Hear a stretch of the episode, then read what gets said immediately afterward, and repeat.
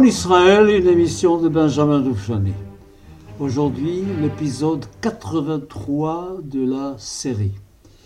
Il y a quatre semaines, de la dernière émission normale de cette série, je vous ai parlé du changement total de tout.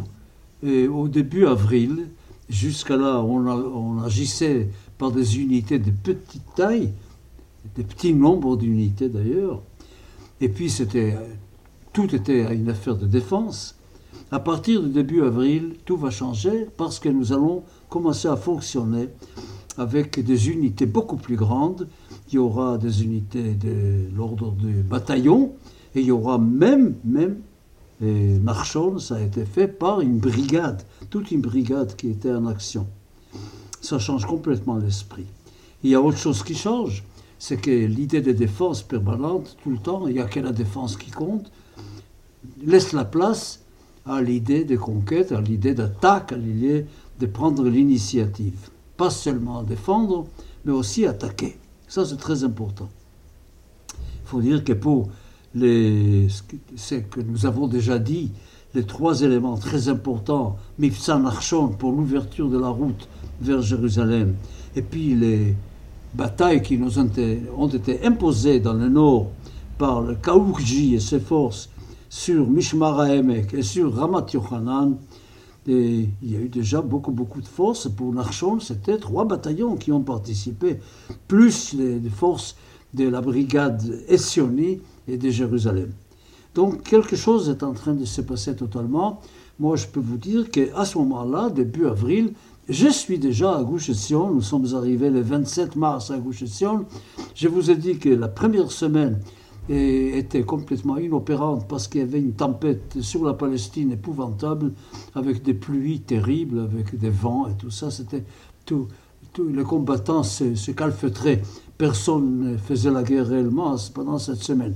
Et dès que la tempête était terminée, ça a commencé d'un côté pour ouvrir la route de Jérusalem, Miftan Archon, première opération très importante, vraiment de la Haganah, et puis, euh, et puis le reste. Et il faut dire maintenant qu'il y a eu pendant ce temps-là déjà, il y a eu quelque chose qui, est, qui a changé dans l'esprit, car il y a eu des réunions de l'état-major, et on a euh, émis un plan, un plan de travail pour l'avenir, ce plan-là s'appelait le plan D, Tornit Dalet, le plan D.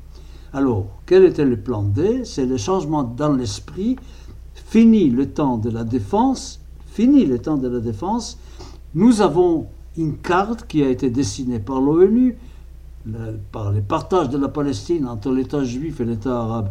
Il y avait une carte, on savait quel était le territoire qui allait devenir l'État juif, donc il s'agissait de s'emparer complètement et totalement de cet espace-là de l'État juif, et pour être sûr que le jour où Israël sera déclaré, quand les mandats britanniques allaient s'arrêter, qu'on est prêt à affronter l'invasion des États arabes voisins, c'est-à-dire le Liban, la Syrie, la Jordanie et l'Égypte. Voilà. C'est un temps très difficile. Nous, à Gouche Sion, on avait une tâche, la tâche importante, bloquer les renforts qui pouvaient arriver vers Jérusalem à partir du sud, à partir de Hebron, Beersheba, etc. Toute la partie sud de la Palestine, toute la partie palestinienne, là où il y avait les Arabes de Palestine qui étaient concentrés. Et bon, nous avons fait ce travail-là, je crois, d'une façon remarquable, et ce qui a permis à Jérusalem de, libérer certains quartiers, de conquérir certains quartiers arabes, comme Katamon par exemple.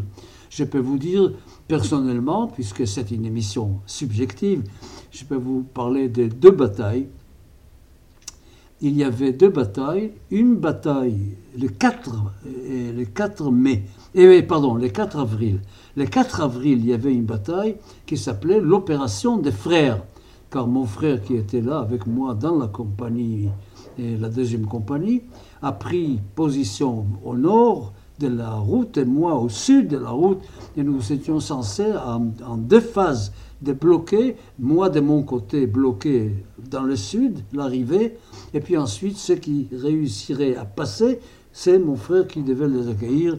C'était une opération totalement, absolument réussi, c'était formidable, car pendant plusieurs jours, après cela, pendant plusieurs jours, il n'y avait pratiquement aucune circulation sur la route qui venait de Hebron vers Jérusalem. Et puis jusqu'au 12 avril, ça fait quand même, ça fait huit jours.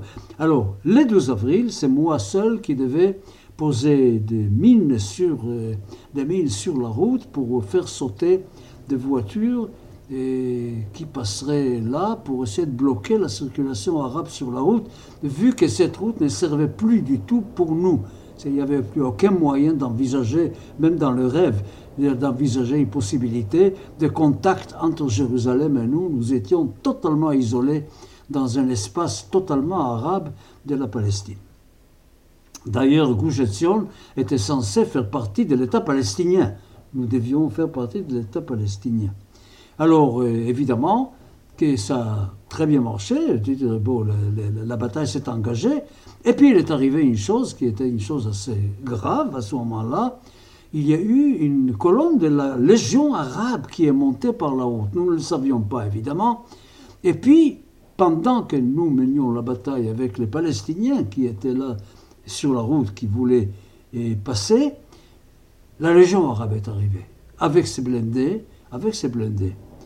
Et bien évidemment que nous, il n'y avait pas question de rester là pour faire la guerre aux blindés, car nous n'avions absolument, comme j'ai déjà insisté là-dessus, nous n'avions pas d'armes qu'il fallait pour combattre les blindés, alors il fallait absolument euh, reculer vers l'opposition intérieure, c'est-à-dire vers les monastères russes dont nous sommes partis pour aller sur la route.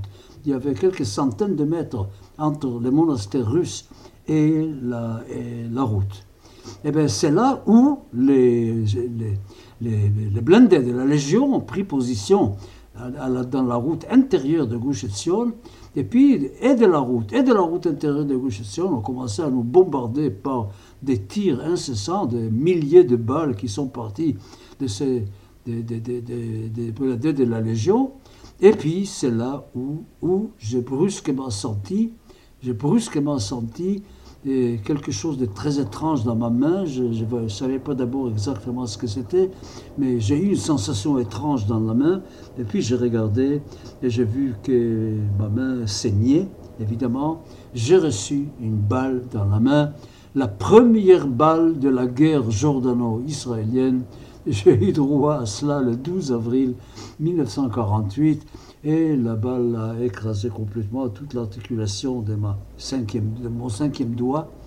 Je peux dire, ouvrir une parenthèse, comme j'étais violoniste et comme les violons étaient quelque chose de si important dans ma vie, et c'était le seul doigt, le cinquième, le petit doigt, le cinquième doigt, c'était le seul doigt qui n'est pas absolument indispensable pour jouer du violon. Le violon a besoin de cinq doigts de la main gauche et des quatre doigts de la main droite pour l'archer. Le cinquième doigt, on peut s'en passer. On peut s'en passer. C'est presque un signe du ciel. D'ailleurs, quand j'avais cinq ans, déjà, j'ai cassé l'os du cinquième doigt euh, en courant voir le train de Tel Aviv, et, les trains de Tel Aviv-Jaffa passer. Alors, euh, bon, ben, je sentais que j'étais blessé. J'ai commencé, tout mon corps commençait à sentir spécial. Vous savez, quand on est blessé, il n'y a pas que l'endroit qui est touché, qui est en question. Il y a tous les corps. Et puis, j'ai commencé mon chemin. J'étais obligé de marcher à pied depuis le monastère russe jusqu'à Kfar où il y avait l'hôpital, où il y avait les soins médicaux. C'était une longue promenade dans un état pas brillant.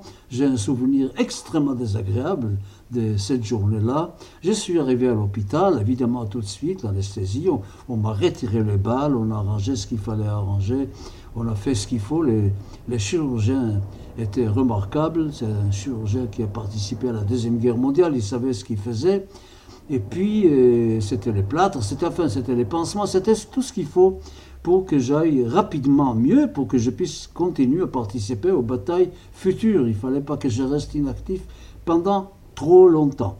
L'élément absolument horrible de tout cela, après, c'était pendant pas mal de jours, huit piqûres de pénicilline par jour. Huit parce que la pénicilline retard n'existait pas encore à ce moment-là. Et c'était toutes les trois heures une piqûre à la fesse droite ou à la fesse gauche. Je peux vous garantir qu'à la fin de sept ans, mes fesses étaient dans un état, je ne pouvais même pas m'asseoir, c'était épouvantable. Voilà, un souvenir, je dis ça aujourd'hui en riant, en souriant, mais c'était vraiment horrible. Et puis il fallait guérir vite, car j'étais nommé commandant de la colline de l'Arbre, et il fallait absolument que je prenne ma position, mon travail, dans la, dans la position de la colline de l'Arbre le plus rapidement possible, et en vue des batailles futures. Alors ça, c'était le travail que nous faisions. Pendant ce temps-là, nous savons qu'à Jérusalem, il y avait des, des combats très acharnés pour le contrôle de certains quartiers de Jérusalem, et c'était très agréable de penser que nous participions activement à la défense de Jérusalem. C'était le but de, notre activité. C'est pour ça que nous étions au Gouche c'est pour ça que nous étions là. Alors ça, nous, nous apprenions évidemment tout ce qui se passait pendant Mifsan Arshon et tout ce qui se passait à Mishmar et Ramat Yochanan par la radio. Nous écoutions la radio et aucun autre contact que la radio possible. Voilà.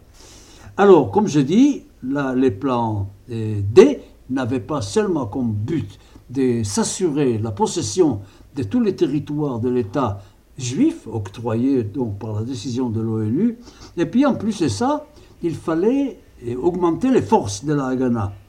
On savait qu'il y avait des armes qui allaient arriver d'Europe. On savait, ce n'était pas encore le cas, mais on savait qu'il y avait déjà des possibilités de recevoir des armes de l'Europe. Et puis à ce moment-là, on peut plus ou moins dire que les forces combattantes début avril tournaient autour de 15 000 soldats. Ça impliquait les riches, l'armée de, terre, et puis les Palmars, évidemment, les Palmars. Alors, dans le plan D, il fallait très rapidement, et avant la fin du mandat, avant l'invasion des pays arabes qui était donc prévue pour le 15 mai, il fallait arriver à 30 000. Il fallait arriver à 30 000. Voilà. Maintenant, il y avait aussi un grand problème. Les Anglais étaient là, les Anglais allaient partir, mais comment allaient-ils partir? Est-ce qu'ils allaient tout quitter le même jour ou est-ce qu'ils allaient partir de chaque région à un moment différent? C'était très difficile.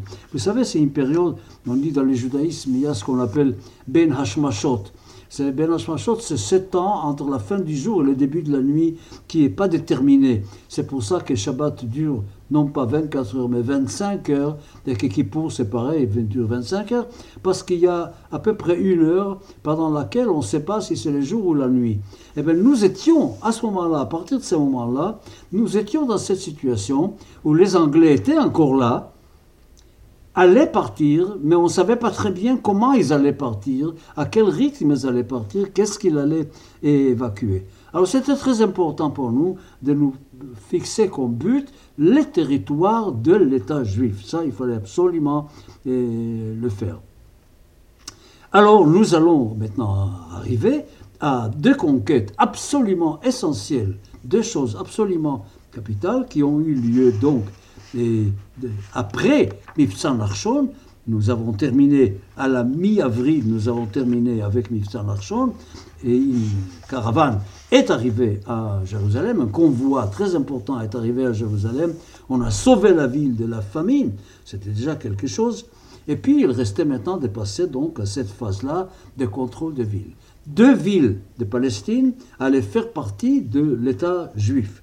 Ces deux villes étaient Tibériade au bord du lac Tibériade, au bord du Kinneret, et puis Haïfa, qui était le grand port du pays. Ces deux villes-là faisaient partie de l'État juif, donc il fallait s'occuper de ces deux villes. Eh bien, ces deux villes étaient des villes mixtes, des villes eh, juives et arabes en même temps.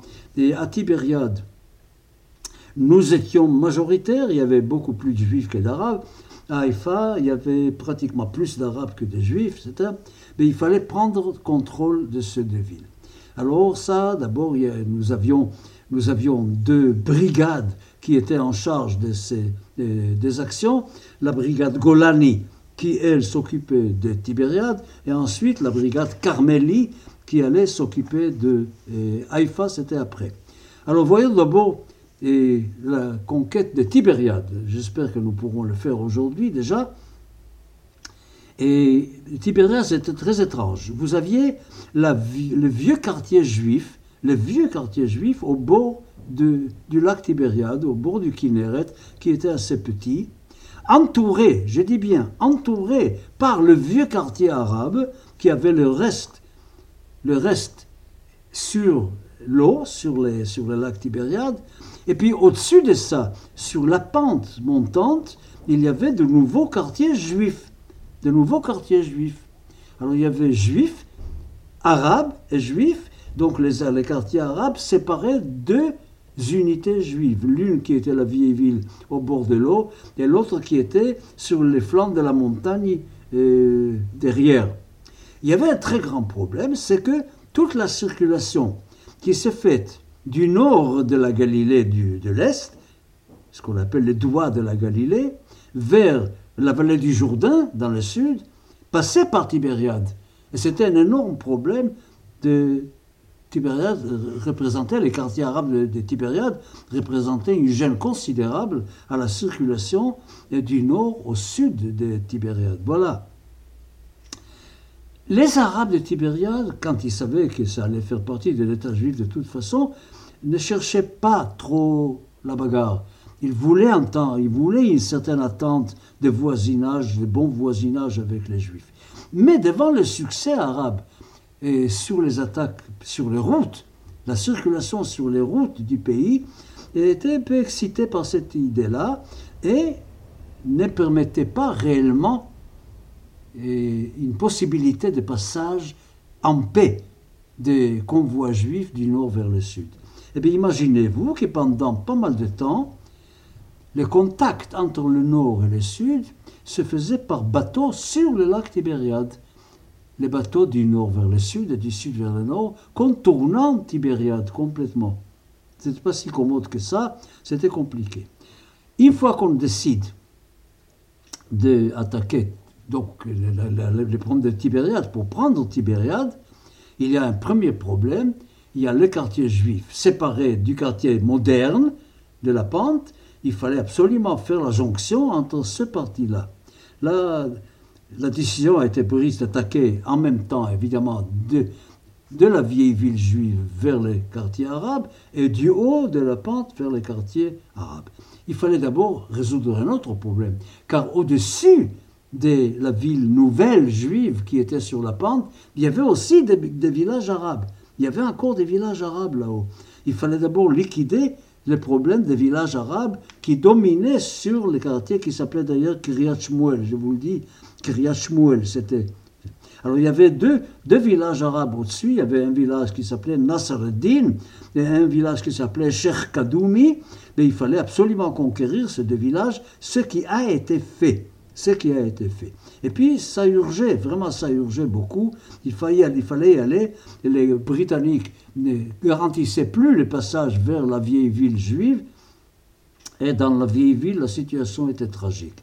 Alors, dans la nuit du 16 au 17 avril, nous sommes dans la deuxième partie du mois d'avril, dans la nuit du 16 au 17 avril, on décide de passer à l'attaque pour carrément conquérir Tibériade, prendre les quartiers arabes. Eh bien, il s'est passé une chose assez extraordinaire.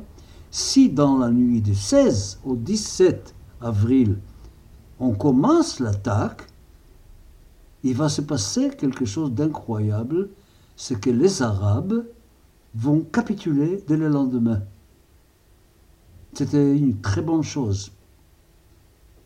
Les matins, les Arabes ont annoncé qu'ils allaient capituler, qu'ils n'allaient pas continuer le combat.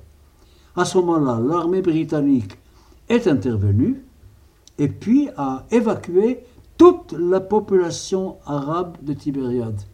Tous les Arabes de Tibériade étaient évacués par l'armée britannique pour aller ailleurs, et certainement ils ont après fait partie de l'ensemble de ce qu'on appelle les réfugiés, les réfugiés arabes.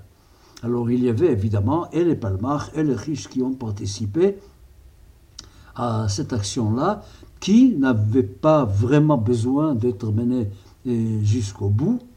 Et le lendemain, le 18 avril 48, on pouvait dire que Tibériade est devenue une ville juive, entièrement juive, un grand problème qui était résolu, la circulation entre l'est de la Galilée et la vallée du Jourdain pouvait être librement assurée et on pouvait commencer à s'occuper de la conquête de Haïfa que je vous raconterai mardi prochain. À mardi prochain.